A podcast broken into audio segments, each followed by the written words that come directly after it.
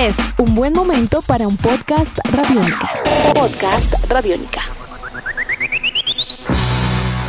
Bienvenidos a esta nueva edición de Podcast Rock and Roll Radio, producto de Radiónica, desarrollado por quienes les hablan, Andrés Durán, arroba Andrés Durán Rock, y Héctor Mora, Mora Rock and Roll, bajo la producción de Juan Jaramillo, Nicolás Castillo y la captura sonora de Camilo Barón. Con motivo del fallecimiento del bajista Steve Priest de la agrupación inglesa Sweet, el día de hoy le rendiremos un tributo muy especial acercándonos al rock melódico, glam y algo de heavy metal de su banda Sweet. Es un nombre exitoso con casi una decena de discos editados y orígenes en los años 60, creando música y éxitos como lo serían más adelante Fox on the Run, Ballroom Blitz, Little Willie o Love is Like Oxygen. Así que hoy tenemos el suite y la partida de Steve Priest. Todo eso y más durante los próximos minutos.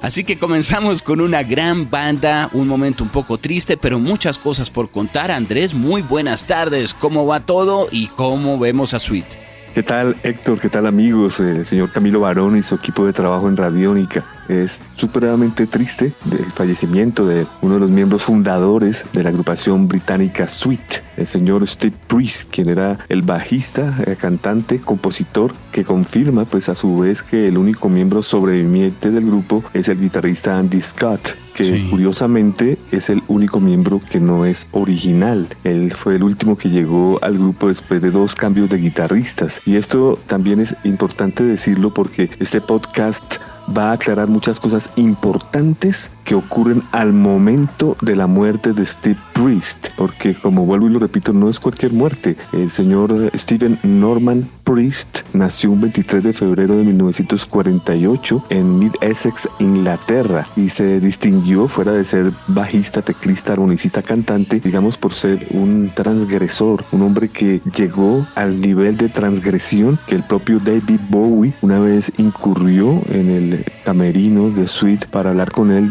diciendo que por qué se excedía tanto en el maquillaje. Imagínense ustedes que David Bowie le pregunté esto a un miembro de un grupo y, Steve Priest le decía que no era eh, lo suficiente, que antes él quisiera más maquillaje porque la impresión que él quería dar era de adulta mayor decadente y, y que eso solo lograba con toneladas de maquillaje. Entonces, pues, eh, ¿qué le digo, Héctor? En el momento, antes de morir, Steve Priest, habían dos agrupaciones Sweet. La de el guitarrista Andy Scott, como vuelvo y lo repito, no fue miembro original, fue el último en ingresar a este cuarteto, y el Sweet de Steve Priest. Por supuesto, problemas legales, aunque todos los que sabemos la historia del grupo apoyábamos a Steve Priest porque él como miembro fundador pues hubiera tenido todos los derechos para haber seguido con, con el grupo, pero no fue así. Hubo problemas legales, existían dos versiones de suite.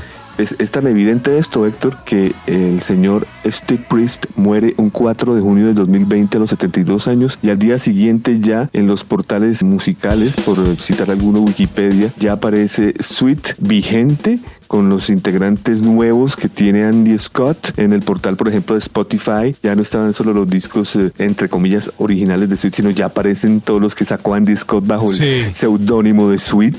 Y, pues son, eh, eso pasó en segundos, Héctor. Entonces ahí uno se da cuenta que después de tantos años de esta agrupación estaba esperando esta bomba de tiempo. Y si hubiera muerto Steve Priest o Andy Scott en un accidente o algo así. Entonces recordemos ante todos nuestros queridos oyentes que este cuarteto estaba compuesto por Brian Connell que era el cantante principal, aunque aquí todos eran cantantes principales como los Beatles, quien murió en 1997. A la muerte de Brian Connelly precedió la muerte del baterista Mick Tucker, que murió en el año 2002. Bueno, llega el 2020 con la muerte de Steve Priest y queda solo vivo Andy Scott, que entró al grupo en el año 70, teniendo en cuenta que la banda comenzó en el 68 con Brian Connelly, Steve Priest y Mick Tucker. Algo muy especial que usted comenta incluso dentro de las características del grupo viene a ser ese trabajo vocal muy melódico, un trabajo que era destacado y tal vez al principio uno siente que el grupo tenía algunos matices incluso que con otros éxitos que tendría más adelante no se alcanzan a aclarar. Es que uno escucha la carrera de los discos de Sweet y ve uno como el paso del tiempo. De todas maneras, pues digamos que el grupo en su intensidad de los años 70 y lo que planteaba para ese entonces era bastante agresivo y bastante de vanguardia también. Y yo siento que lo que hace con canciones que luego se alejan un poco de ese tono y entran un poco a ser más radiales, más amistosos y demás, también tienen esa característica. Uno podría, no sé, al principio siente uno casi que es una banda con una estética muy fuerte, casi que de heavy metal, con unos un, rock agresivo y abrasivo como el que puede ser también de The Who, y digamos, pero también un trabajo muy melódico tipo Archies, tipo, como usted dice, Beatles. Realmente, Andrés, ¿a cuál es el suite que uno le puede eh, decir este es la esencia del grupo?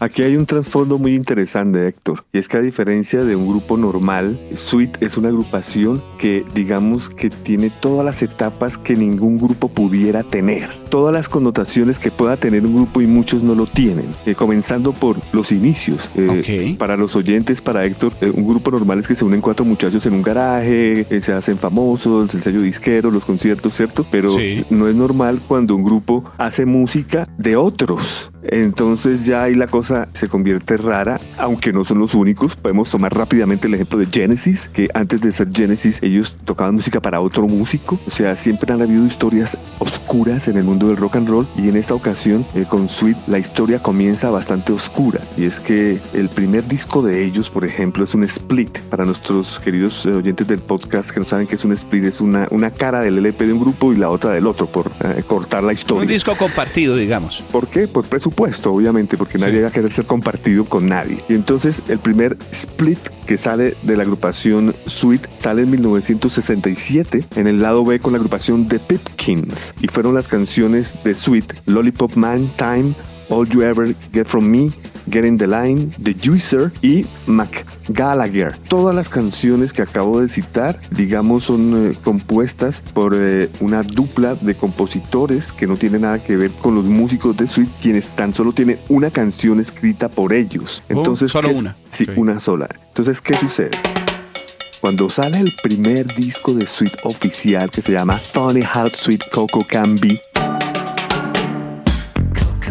divertido como el coco dulce puede ser, sale en 1971. Aquí es donde uno se da cuenta que el 90% de las canciones están escritas por Nicky Sheen y Mike Chapman, quienes eran unos compositores de la época, porque así funcionaba la música, actor. No es porque Sweet también sea un fenómeno, o un Frankenstein, o un perro a cuadros, no. Es porque a finales de los 60 existía esa fórmula, tándems de compositores que le hacían música a grupos. Pero aquí también. Aquí lo extraño es que los músicos sí podían hacer su música, pero fueron como cuando usted vende el, el alma al diablo, ellos para poder surgir hicieron este acuerdo. Entonces, el pacto. el pacto fue ese, y en el primer disco, pues el 90% es de la dupla de el señor Nicky Chin y Mike Chapman y el 10% la música de la agrupación Sweet. Luego de este viene el disco Sweet, Sweet Funny Adams, que es un disco donde ya aquí comienzan a haber eh, cambios en beneficio del grupo. Acá podemos decir que va por mitad y mitad y ya la agrupación entra al estrellato, que es la portada de un disco que salió en Colombia que se llama Sweet simplemente. Bueno, pues esa portada que el disco que salió en Colombia es la de un disco que se llama Sweet Funny Adams, que pues no tiene nada que ver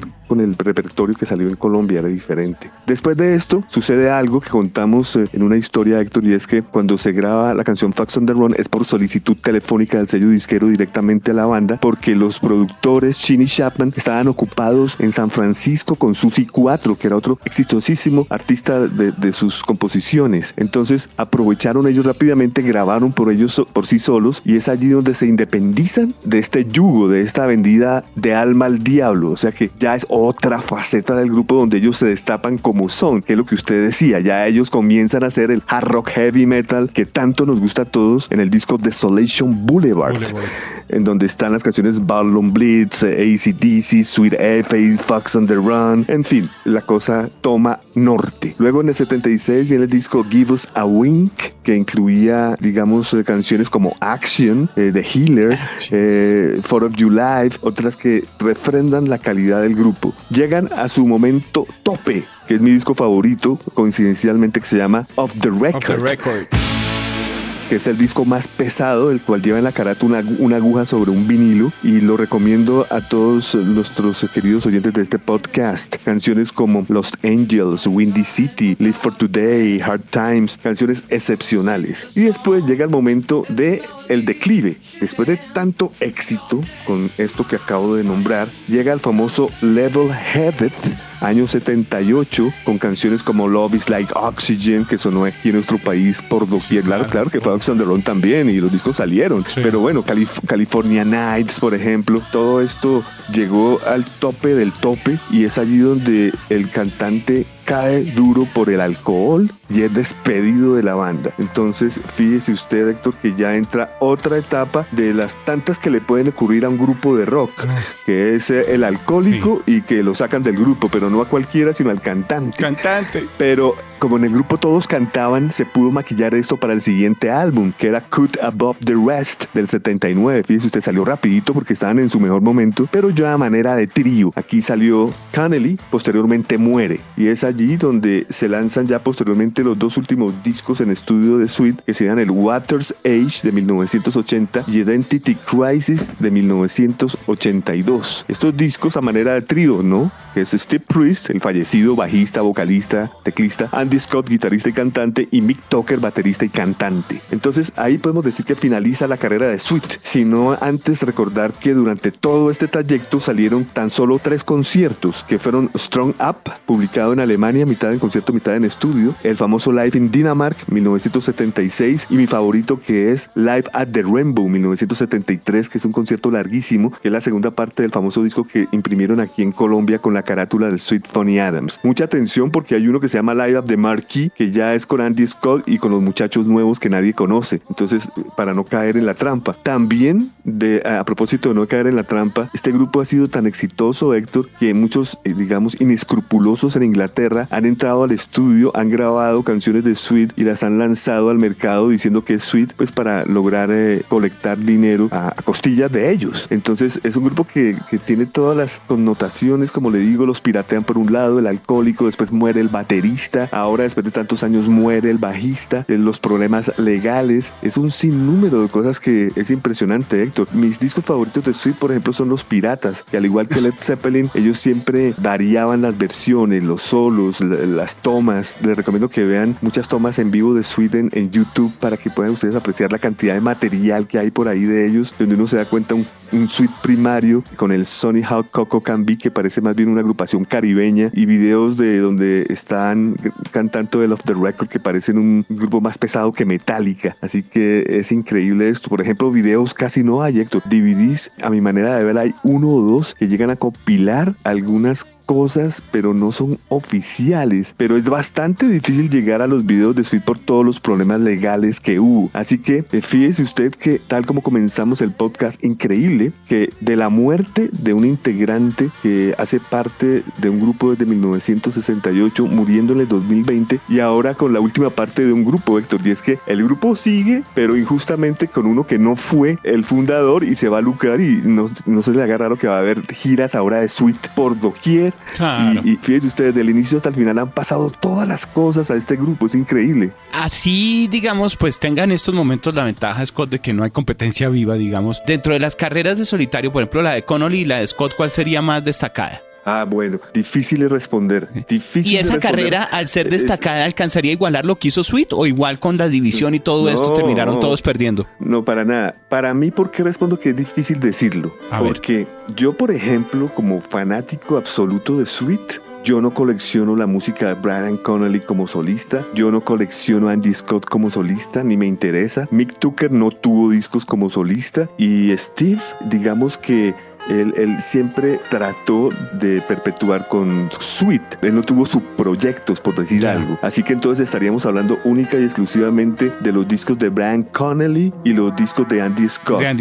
Y, los de Brian Connelly como solista no me gustan porque como estaba con problemas de alcoholismo y todo esto antes de fallecer, son discos de pop, son discos como muy de liricista, ¿no? Nada que ver con el Sweet pesado. Entonces no los he comprado ni coleccionado. Y los de Andy Scott, él trató de hacerlo pero con ese fantasma de Sweet insuperable, entonces ninguno de los discos llegó a superar Sweet, que era su segunda pregunta. Entonces realmente ni lo que hizo Bran ni lo que hizo Andy llegó a tocarle los tobillos a cualquiera de los discos de Sweet para responderle bien su pregunta. Algo muy interesante. Falta ver si, por decir algo, Steve Priest en el 2022 hace algo que nos deja a todos callados o lo que ha sucedido, ¿no? Que el señor simplemente vive del fantasma y pues sí hace algunas canciones nuevas, pero no hay, no hay mucha innovación ni sorpresa. Hay que destacar que esta banda alcanzó un éxito grande también en listas británicas, 13 top 20 hits durante la década de los 70 Cinco alcanzaron el número 2 dentro de lo que vienen a ser temas famosos como Blockbuster o como The Ballroom Blitz. Hay que destacar que incluso para el caso de Blockbuster llegó al número 1 en Reino Unido y en Estados Unidos, si bien algunos de estos éxitos tuvieron un impacto menor, de todas maneras estuvieron totalmente destacados. Andrés tuvieron cuatro éxitos dentro del top 10 de Billboard y digamos que a nivel general el grupo eh, sí pudo acercarse y disfrutar un poco de lo que era la popularidad del grupo, ¿no? Bueno, usted ha hecho algo muy inteligente y es que sí, son muchísimos sencillos. ¿Cuántos dijo usted, más o menos? De los que estaban alcanzando a estar dentro del top 20 hits, son 13. Sí. 13. A ver, yo cuento que rápidamente. Uno, dos, tres, en los 70, solo en los 70. En los 80 tienen. Bueno, sí, yo tengo como unos 35. Claro, del, del 68 al 92. Claro. Pero entonces preste mucha atención. Su intervención es muy, muy acertada. Porque, por ejemplo, eh, los primeros del grupo, el famoso Split y el Funny House Sweet Coco Can Be, digamos que son discos que el primero no tuvo aparición para nada en los listados y, el segundo tímidamente. Luego, Héctor, viene un bombardeo de sencillos que no obedecen a ningún álbum por problemas legales. Entonces, se los voy a decir cada uno porque es curiosísimo. Ok. Can que usted ha oído y que no pertenecen a algún álbum. Después fueron acomodados porque con Sweet sucede lo mismo que con los Rolling Stones y los Beatles y es que la colección británica difiere a la norteamericana americana. y Mm. entonces, entonces ahí arreglaban estos problemitas. Entonces, canciones como Alexander Graham Bell, Papa Joe, Little Willie, Wig One Bam, Blockbuster, Hellraiser, Ballroom Blitz, Teenage Rampage, Sixteens, todos estos sencillos no tuvieron presencia haciendo énfasis en ningún álbum, sino salieron como ahora se trabaja, Héctor, fíjese usted como eh, todo es cíclico, como ahora se trabaja Sí. la música, sencillos sueltos. Luego, cuando retoman ellos como compositores y no siendo representados por un tándem de compositores, vuelven a tomar fuerza y ya aparecen sencillos ya de discos representados, como por ejemplo Turn It Down, Peppermint Twist del Desolation Boulevard, del Sweet Fanny Adams, luego del Desolation Boulevard edición americana está Fox on the Run y Action del Give Us a Win, también está Action, For of Your Life, del Off the Record está Los Angels, Fever of Love, Funk It Up y la canción Stairway to Stars. Eh, luego del Level Headed, los sencillos son Love is Like Oxygen, California Nights y Call Me. Ah, perdón, Call Me no, Call Me es del Cut Above the Rest, cuando ya son un trío. Y luego, pues del Waters Age hay solo dos sencillos, de ahí en adelante ya no más sencillos, Héctor. De ahí en adelante son compilaciones y discos en concierto que no han tenido aparición en la radio para nada, pero siguen saliendo, Héctor. Acá es también el ejemplo de, de mi Jimi Hendrix, ¿no? Que si hacemos cuentas serían 1, 2, 3, 4, 5, 6, 7, 8, 9, 10 discos del grupo, pero si hablamos de las compilaciones, estamos hablando de 40 o 50 discos, de los cuales mucha atención, hay que tener cuidado porque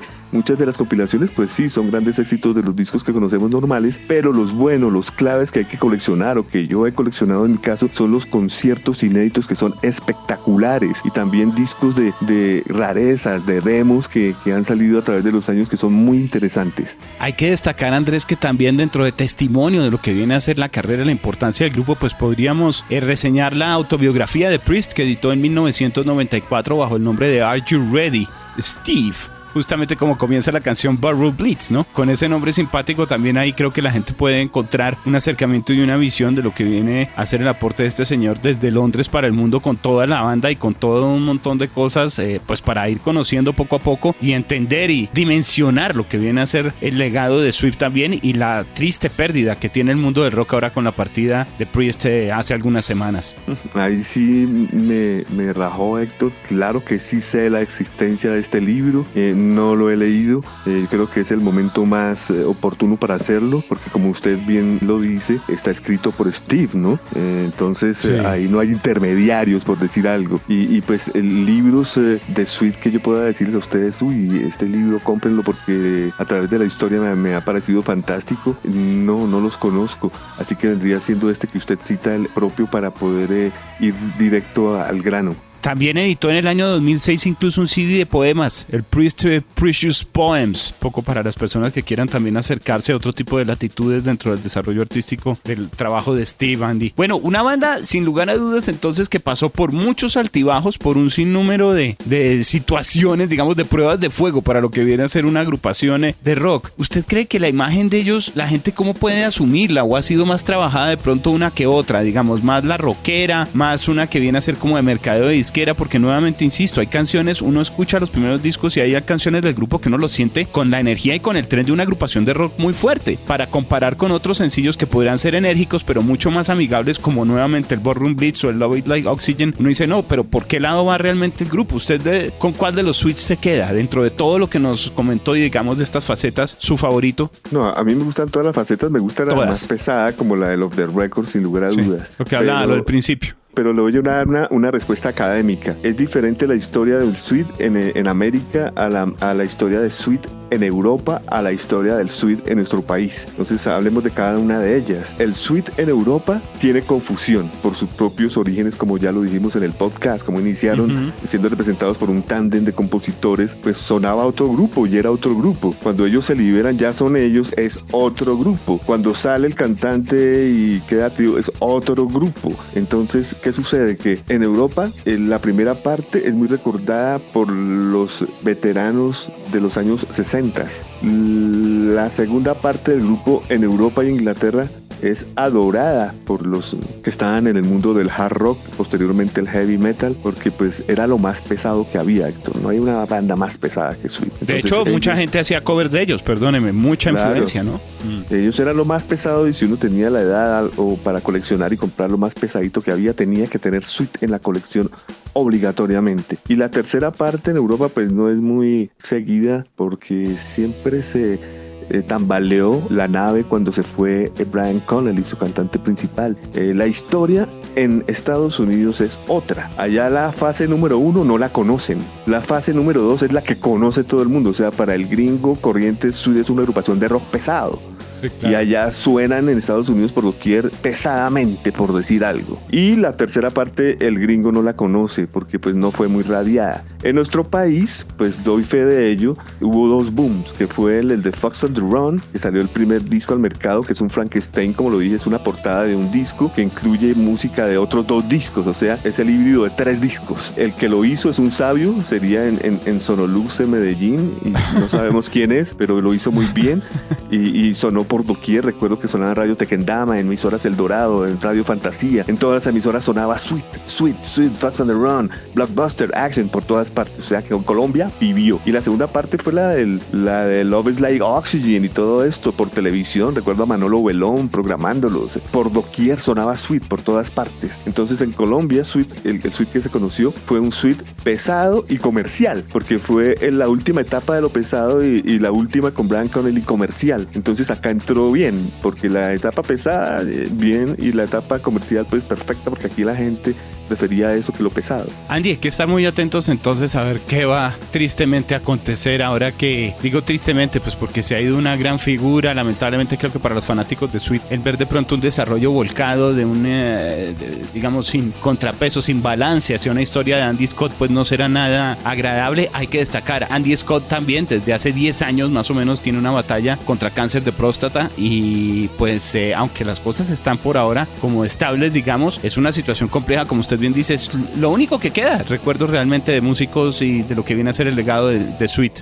Sí, es verdad. Yo creo que es un desafortunio el fallecimiento de Steve Priest porque el simple hecho de que él estuviese vivo, como acabamos de decirlo en este podcast, eh, Sweet permaneció vivo. Lo que mm. va a pasar ahora es algo parecido a lo que sucedió cuando murió la esposa de Frank Zappa, Gail, que mientras ella estuvo viva pudo mediar entre hermanos y familia para familia. que las cosas se la estuvieran como bien y después ya pues la, la decadencia, ¿no? Que es sacarle provecho a, a hasta lo más posible de la razón razón social, de, lo que ellos llaman del Family Trust. Pues estaremos atentos entonces a ver eh, qué sucede por ahora con eh, el legado de Sweet. Lo importante es que quedan discos, queda mucha música para disfrutar y que el día de hoy sencillamente el sonido de Steve Priest nos acompaña alrededor de todas estas canciones y un importante aporte a la historia y al desarrollo de la música rock, no solo en Inglaterra, sino también en el mundo. Algo que estemos dejando por fuera, Andrés, para finalizar lo que, viene a ser este tributo muy merecido y un acercamiento importante al sonido, me atrevo a decir, al dulce sonido de una gran agrupación que a veces no conocemos tanto.